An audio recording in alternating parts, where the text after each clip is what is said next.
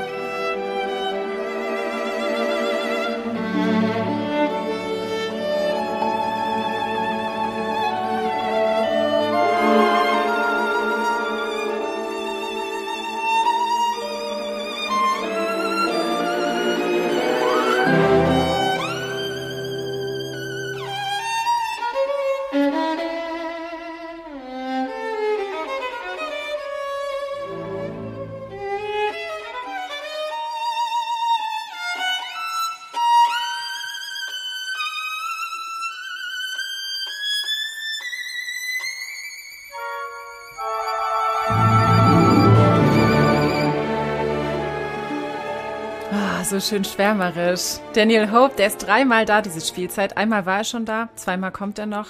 Was verbindet dich mit ihm?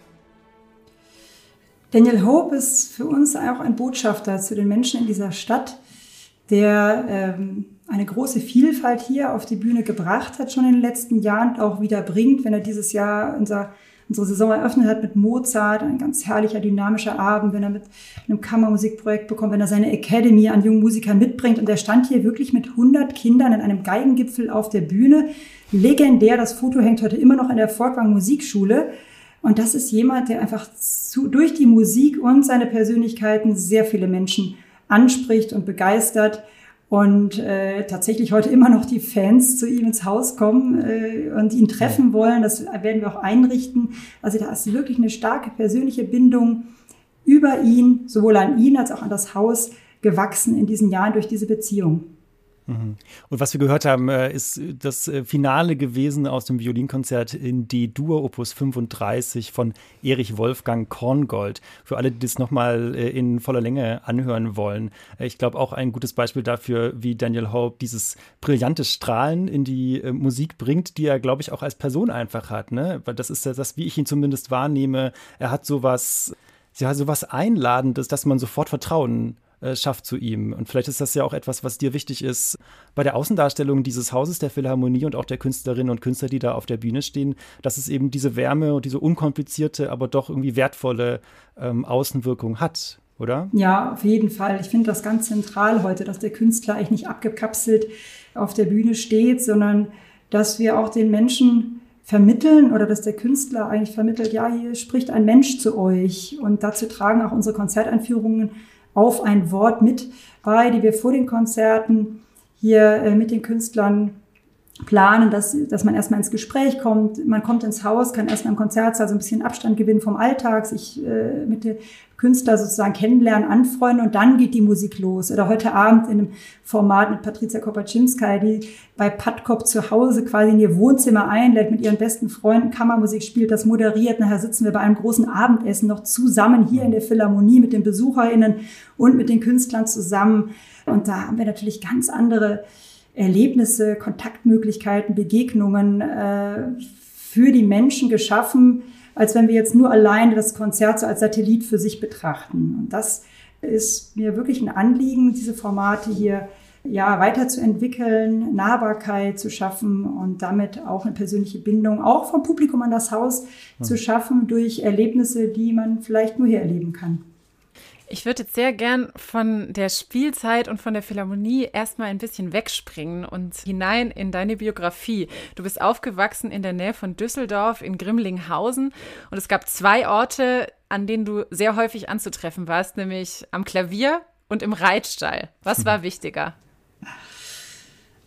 Ja, beides war schon gleich wichtig. Also die große Liebe zu Tieren, zu Pferden hat mich natürlich immer sehr glücklich gemacht als Kind und aber auch die Liebe zur Musik so intensiv verfolgen zu dürfen mit einer ganz exzellenten Lehrerin, die mich aber auch geprägt hat, wirklich intensiv zu üben, die Musik zu durchdringen, das nicht so mal nebenher zu tun, sondern ich habe wirklich jeden Tag drei Stunden geübt äh, und musste dann am Ende sogar von zu Hause ausweichen, weil meine Geschwister sagten, wir ertragen das jetzt nicht mehr über Bett. Äh, dann bin ich in die Kirche gegangen zum Üben und dann abends nach Hause und dann noch, äh, noch zum Pferd. Also das war natürlich eigentlich eine Traumjugend. Aber ich habe auch das Arbeiten gelernt, weil auch am Klavier oder an jedem Instrument oder wie mit jeder Tätigkeit, die man intensiv tut, kommt man natürlich nur weiter durch, durch entsprechenden Einsatz.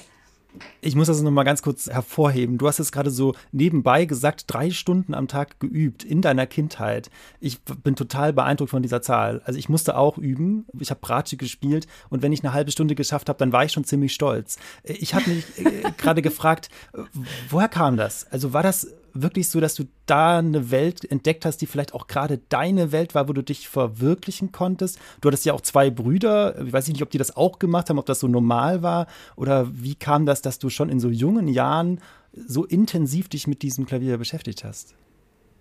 Ja, das war wirklich eine eigene Welt. Also ich habe mit fünf Jahren, wir hatten einen Grotrian Steinwegflügel zu Hause stehen. Das war ein Erbstück und der nahm auch eigentlich das halbe Wohnzimmer ein. Und im Alter von fünf Jahren klimperte ich da eben so drauf herum und irgendwann sagten meine Eltern, also jetzt muss mal ein Lehrer her, äh, das geht ja nicht so weiter. Und dann kam eben auch ein Lehrer und dann kamen die nächsten Lehrer und so kleine Wettbewerbserfolge. Und so wird man ja immer wieder motiviert oder auch natürlich durch Rückmeldung von Zuhörenden, äh, die dann irgendwie sagen, Mensch, äh, kann ja schon ein bisschen was. Und aber im Grunde geht es nicht um die Bewunderung von außen, sondern um dieses Moment, und das empfinde ich auch heute noch so, wenn ich Klavier spiele, diesen Moment selber gestalten zu können in der Musik, dass man seine Welt gestalten kann äh, durch die Musik am Klavier, natürlich auch andere Menschen berühren kann äh, dadurch und äh, ja, so habe ich da meine ersten Schritte selber getan. Natürlich will man immer Pianistin werden als Kind und kommt dann irgendwann mal auf die Idee, na ja, es gibt vielleicht noch bessere als dich und das ist vielleicht nicht der Broterwerb, aber ich möchte das nicht missen und ich würde auch sagen, das hat auch meine Einstellung zum Leben und zur Arbeit mhm. auch geprägt, zu wissen, ja, mit, mit etwas Anstrengung kann man, kann man auch was erreichen. Wir hören mal aus der Zeit ein Stück, das du sehr viel geübt hast.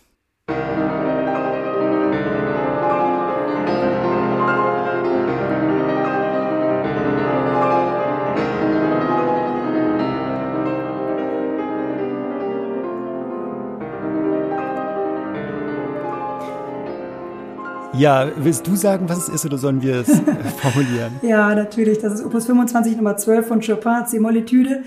Ich habe sehr viele Chopin-Etüden geübt. Ich hatte eine polnische Klavierprofessorin in Düsseldorf, mhm. Barbara Szczepańska, grandiose Dame. Und äh, da habe ich dann meine Stunden um Stunden geübt. Und dann kamen eben auch meine Brüder durchs Zimmer und sagten, also du musst jetzt woanders hingehen. Das, wir können es jetzt auch. wir können es jetzt auch. Und äh, ja, ich habe natürlich Chopin Rachmaninoff geliebt, diese Stücke. Man badet in Klang. Und ja, und wenn, wenn das dann auch so gelingt, ja, wenn man mhm. arbeitet an den Stücken und sie gelingen und man taucht in diese Musik ein. Das war für mich eines der schönsten Erfahrungen in der Jugend. Also ich muss sagen, ich kann beide Parteien sehr gut verstehen. Äh, diese vielen äh, Anschläge, ich kann mir auch vorstellen, dass man am Nebenraum, wenn man gerade sein Buch lesen will und den 20. Anlauf hört, vielleicht nicht ganz so sehr genießen kann, äh, wie du das dann genossen hast, als es dann nicht geklappt hat. Ähm, das ist natürlich schon schön, dann in diesen Flow einzusteigen, der hier von Maurizio Polini übrigens gerade ja, entfacht wurde, ein alter Klassiker. Du hast gesagt, du hast dann irgendwann gemerkt, es gibt noch andere, die besser sind als du. War das der Hauptgrund zu sagen, nee, jetzt doch nicht Pianistin werden? Oder warum hast du dann dich entschieden, nicht Berufsmusikerin werden zu wollen? Es gab mehrere ausschlaggebende Gründe. Zum einen habe ich mit 17 Jahren, äh, gab es den Clara Schumann-Wettbewerb in Düsseldorf, da haben wir auch einen Pianisten beherbergt bei uns zu Hause. Und das war der ganz genialische argentinische Pianist José Gallardo, der auch Karriere gemacht hat, heute auch äh, Festival in der Schweiz leitet. Und als der Irrlichter Etüde von Liszt spielte, wusste ich, das wirst du niemals können. Also ich war schon begabt, aber da wusste ich, da sind meine Grenzen. Und dann auch äh, mich alleine so aufs Klavier zu fokussieren und äh, ausschließlich in dieser Welt einzukapseln, erschien mir auch irgendwann etwas einsam. Und äh, ich merkte, dass ich auch vielleicht andere Fähigkeiten noch habe. Ich war auch in der Schule so als Schulsprecherin immer vorne dabei und dachte, Mensch, man kann vielleicht noch mehr bewegen auf andere Art, als sich jetzt nur allein darauf zu konzentrieren. Und ähm, dann habe ich Musikwissenschaft, BWL und Medienwissenschaft studiert und nebenher noch Klavier weiter gespielt in Leipzig, auch kleine Konzerte gespielt und bin sehr glücklich, dass ich dann über diesen Weg doch zur zu dem Weg finden konnte, den ich dann hier weitergehen konnte in Essen. Im Musikbetrieb zu arbeiten und dann so organisatorisch tätig zu werden, ist ja vielleicht nicht das Naheliegendste bei Musikwissenschaft. Wie bist du darauf gekommen, dass du irgendwas organisieren willst oder dass du in ein Festival rein möchtest oder so? Ach, das ergibt sich, glaube ich, irgendwie von alleine. Im Studium habe ich schon immer irgendwas organisiert, irgendwelche Fahrten äh, nach Dresden oder Berlin in die Oper mit anderen Studierenden. Und ich glaube, das hat man dann irgendwie im Blut, dass man dass man irgendwie was auf, die Weg, auf den Weg bringen will, gestalten will. Und beim Rheingau Musikfestival hatte ich dann die glückliche Erfahrung, ein halbes Jahr arbeiten zu können in der Konzertorganisation. Aber da fing dann auch schon die Programmplanung ein bisschen nebenher an. Da gab mir die damalige Programmchefin Evelyn Meining schon Verantwortung für eine ganze Reihe und sagte, jetzt versuch das mal. Äh, und äh, das gelang dann auch gut. Und so wird man ja mit jedem Schritt, mit jedem Erfolg wieder bestätigt, weiterzumachen. Und ich glaube, das sind einfach so Entwicklungsschritte, die sich dann so natürlich vollziehen ich finde es schön äh, an dem, was du gerade beschrieben hast, äh, dass es sozusagen dir im Blut liegt, etwas zu organisieren, dass es ja da offensichtlich auch nicht nur um die Klaviermusik ging, sondern dass du so ein Interesse mitbringst, in die Oper zu gehen, äh, auch andere Musik kennenzulernen, was ja deinen Beruf heute wahrscheinlich mehr denn je total prägt, dass du auch sehr viel unterschiedliche Musik hören kannst. Ähm, würdest du das für dich so bejahen, zu sagen, äh, es, es gibt ja einfach wahnsinnig viel, so unterschiedliche Richtungen an Musik kennenzulernen. Das bereichert dein Leben eben auch nochmal auf eine andere Weise, als wenn du jetzt nur Klaviermusik hättest und die dafür besonders intensiv. Ja, absolut, absolut. Das ist das größte Geschenk, in so einem Haus wie in der Philharmonie arbeiten zu dürfen und sich eben äh, ständig mit neuen Musikrichtungen zu beschäftigen, die zu entdecken. Wir haben ein Festival für zeitgenössische Musik, das Now-Festival, wir haben eine mhm. Weltmusikreihe, Jazzreihe, Entertainment, Lied, Kammermusik und das ist natürlich wundervoll, in jedem Bereich äh, da die Spezialisten zu finden, zu entdecken, neue Ensembles zu finden und äh, dann auch wieder unterschiedliche Menschen hier in das Haus zu locken damit. Also das äh, finde ich ein großes Geschenk an der Arbeit hier, diese, diese Vielfalt und immer aber auf dem Niveau der internationalen Exzellenz, dass wir sagen, die Besten kommen in dieses Haus äh, jeweils ihrer Fachrichtung. Und wer jetzt in der nächsten Spielzeit oder in der aktuellen Spielzeit ins Haus kommt oder auch nicht, das wollen wir mit dir rausfinden. In unserem Spiel mhm. Mein oder nicht mein ist sozusagen eine Sonderedition. Ähm, wir geben dir ein Musikbeispiel und du musst erraten, ob diese Künstlerin oder dieser Künstler in der aktuellen Spielzeit kommt.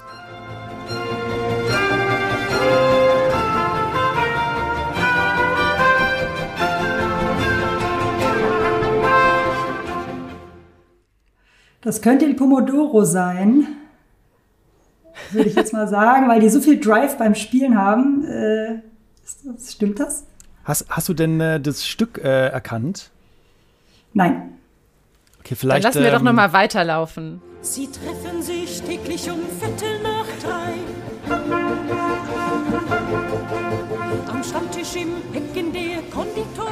Jetzt ist da, glaube ich, ein oh Groschen gefallen. Das, das, ist ja eine herrliche Mischung. Wer hat sich denn sowas ausgedacht?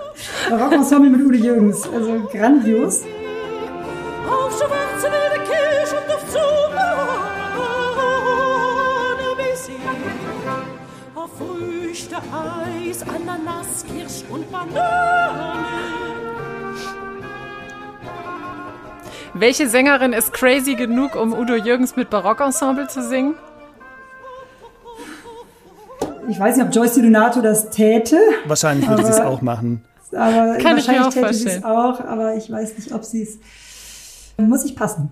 Also tatsächlich ist es, was die Sopranistin angeht, ist es die Person, die ich als am wagemutigsten äh, kenne, was so Repertoireüberschreitungen angeht, nämlich Simone Kermes, äh, ah, die hier ja. auf ihrem Album singt mit, ähm, das wollte ich eben gerade noch mal richtig ansagen, Amici Veneziani. Äh, also eine Barockversion von diesem Schlager von Udo Jürgens, aber bitte mit Sahne. Und es gibt natürlich einen Grund, warum wir das ausgewählt haben, weil wir gehört haben, dass du auch ein geheimer oder manchmal auch nicht ganz so geheimer Fan von Udo Jürgens bist. Und das war was, was mich auf jeden Fall überrascht hat, weil man ja denken könnte, Intendanz eines klassischen äh, Konzerthauses, das ist denkbar weit weg von Schlagermusik. Und jetzt beweist du das Gegenteil. Was macht Udo Jürgens für dich so spannend?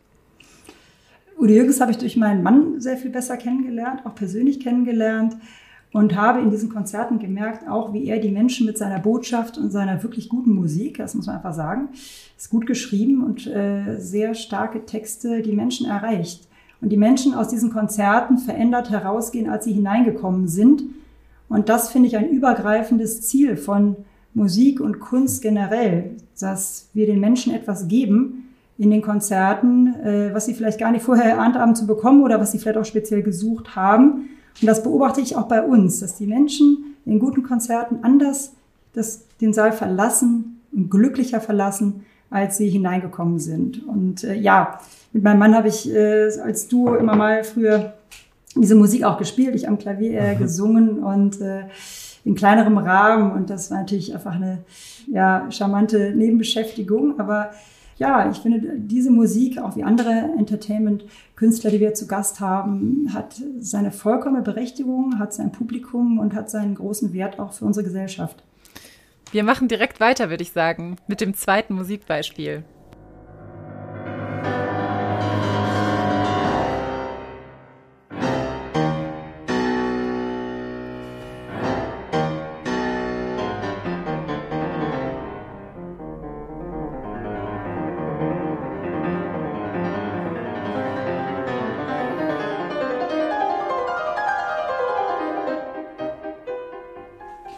Das ist eine Beethoven-Sonate, nicht mal ganz späte Beethoven-Sonate. Das ist schon mal richtig. Äh, Nummer 32, die letzte, C-Moll, Opus 111. Äh, aus dem zweiten Teil davon Allegro con brio et appassionato. Und jetzt ist die spannende Frage, weil wir ja wissen wollen, ob der Künstler oder die Künstlerin nächste Spielzeit in die Philharmonie kommt, ob du einen Tipp hast, eine Idee, wer das gespielt haben könnte? Ich könnte mir vorstellen, dass es Igor Levit war, hm. weil Igor hat dieses sensationelle Forte und diese zwingende Art, die Musik zu erzählen. Also es hat eine ganz eigene, ja, ganz eigene Atmosphäre, Größe. Er spielt nicht die Töne, die Musik, sondern er erzählt uns eine andere große Geschichte mit dem Stück. Hm. Und ich bin Igor auch sehr dankbar, dass er in der Corona-Zeit hierher gekommen ist zu einem Stream, gestreamten Konzert, in dem wir sehr schön auch über die Bildregie, wir hatten hier wunderbare Kollegen in der Stadt Essen, Maximilian Schmitz und sein Team haben wirklich verstanden, mit der Bildregie den Gestus der Musik aufzugreifen und uns damit äh, die Musik in den Bildern auch nochmal zu erzählen. Und Igor mit seiner Intensität hat uns da wirklich ganz besondere Momente geschenkt in einer sehr tristen Zeit, die viele Menschen auf der ganzen Welt übrigens, wir haben wirklich Zuschriften aus Amerika, aus Japan, aus Russland mhm. gehabt, die diese Übertragung gesehen haben. Also nochmal eine ganz andere Reichweite damit erzielt. Und dafür bin ich auch sehr dankbar, dass wir solche Konzerte in diesen schwierigen Zeiten hier veranstalten konnten. Ja. Es war tatsächlich auch ein Ausschnitt aus diesem Stream. Ganz besondere mhm. Momente sind da drin. Und in der aktuellen Spielzeit kommt Igor auch einmal zu euch zu Gast und er ist am 8.11. mit dem dritten Klavierkonzert von Beethoven in der Philharmonie Essen. Richtig, auch mit Antonio Papano, der unser zweiter Porträtkünstler diese Spielzeit ist. Haben wir auch eine, eine Folge gemacht übrigens, falls ihr reinhören wollt. Antonio Papano. Ja, genau. die finde ich großartig. Und da müsst ihr mal äh, am Anfang hören, was, was Toni äh, früher noch in seiner Jugend äh, getan hat. Der war nämlich als Barpianist unterwegs tatsächlich.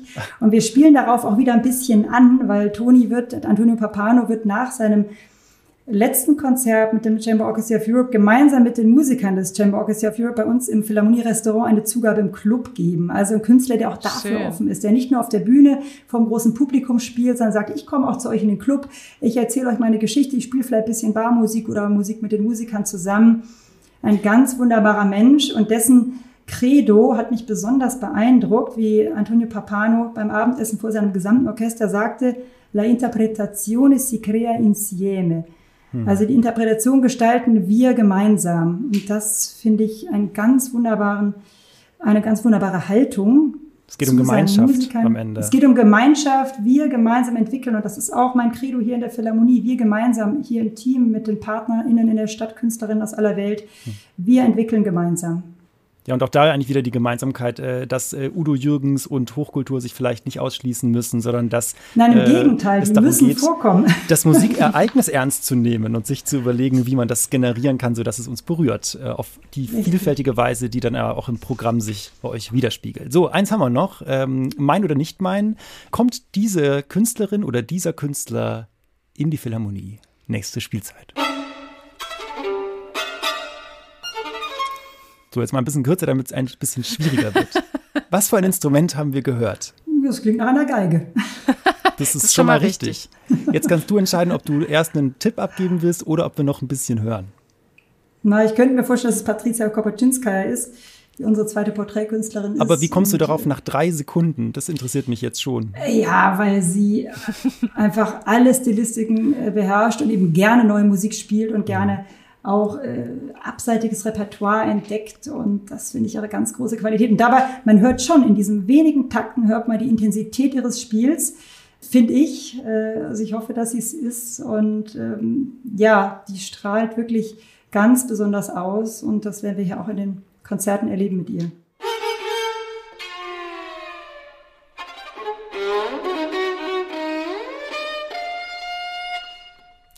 Ist richtig, natürlich. sie kommt siebenmal, beziehungsweise sie hat diese Spielzeit sechs verschiedene Projekte bei euch. Was hat sie vor? Sie eröffnet ihre Porträtserie mit einem ganz persönlichen Konzert bei Patkop zu Hause nennt sie das und musiziert da mit äh, Reto Bieri und Polina Leschenko, Klavier und Klarinette, hier äh, Musik aus Ungarn, Rumänien, auch ihre eigenen Stücke. Sie schreibt auch selber. Und das war übrigens auch gerade ein Stück von ihr, ne? Auch falls ihr wieder äh, intensiv reinhören wollt. Felino heißt das, ein Stück, was sie selbst geschrieben hat und da eben auch gespielt hat. Richtig. Und dann wird sie ein Violinkonzert von Oriano Catania uraufführen in unserem Now-Festival im November. Am Vormittag schont sie sich auch nicht, sondern wird noch für Kinder äh, Ferdinand der Stier hier äh, auf die Bühne bringen, auf die kleine Bühne im kleinen Saal, Kissenkonzert und auch mit den Kindern sprechen und diese Geschichte erzählen. Und ich finde auch sehr schön, dass sie mit ihrem eigenen Orchester kommen, mit der Kamerata Bern äh, im März unter Play Conduct auch ein ganz spannendes Programm, äh, Exile nennt sie das auch, durch ganz verschiedene Musikstile und Richtungen geht, bevor sie dann mit Philipp Herrewehre äh, ganz klassisch mit Schumann Violinkonzert abschließt und auch dann noch in der Zugabe im Club hier ein paar Besonderheiten präsentieren wird. Das klingt nach einem sehr, sehr vielfältigen Programm, was sie da bei euch anbietet. Worauf freust du dich am meisten in der neuen Spielzeit, Babette? Oh, auf so vieles.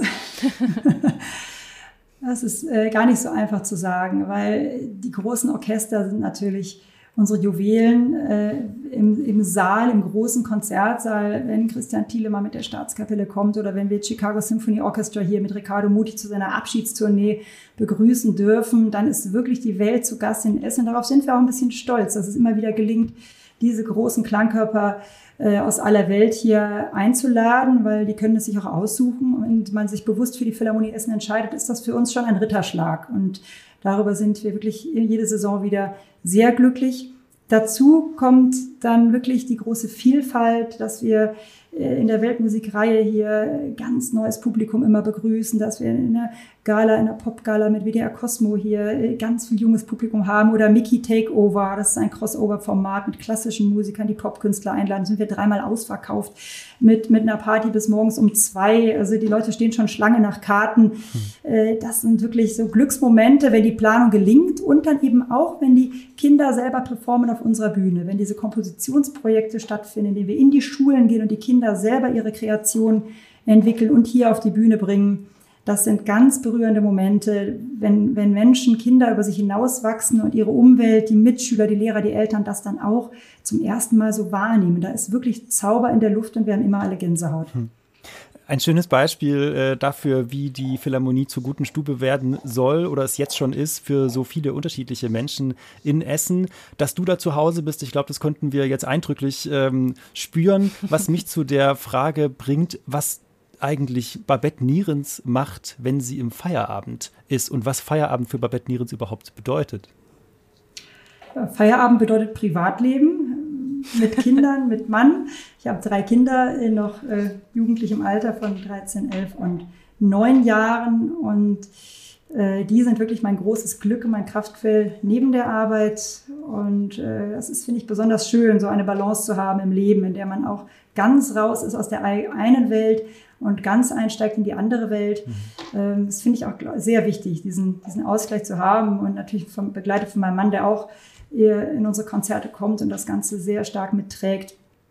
Ähm, aber auch schon, wenn ich mittags hier durch den Stadtgarten laufe äh, und äh, da mal so zehn Minuten den Kopf äh, frei, frei bekomme, auch das sind Momente, die auch kurz, kurz und sehr schön sein können um dann mit frischem Kopf und äh, offenem äh, Herz sozusagen zurückzukehren und dich in dem äh, Gewusel und in den Konzertereignissen zu verlieren, die du ja dann selber mitveranstaltest und mit äh, verantwortest, auch als Intendantin.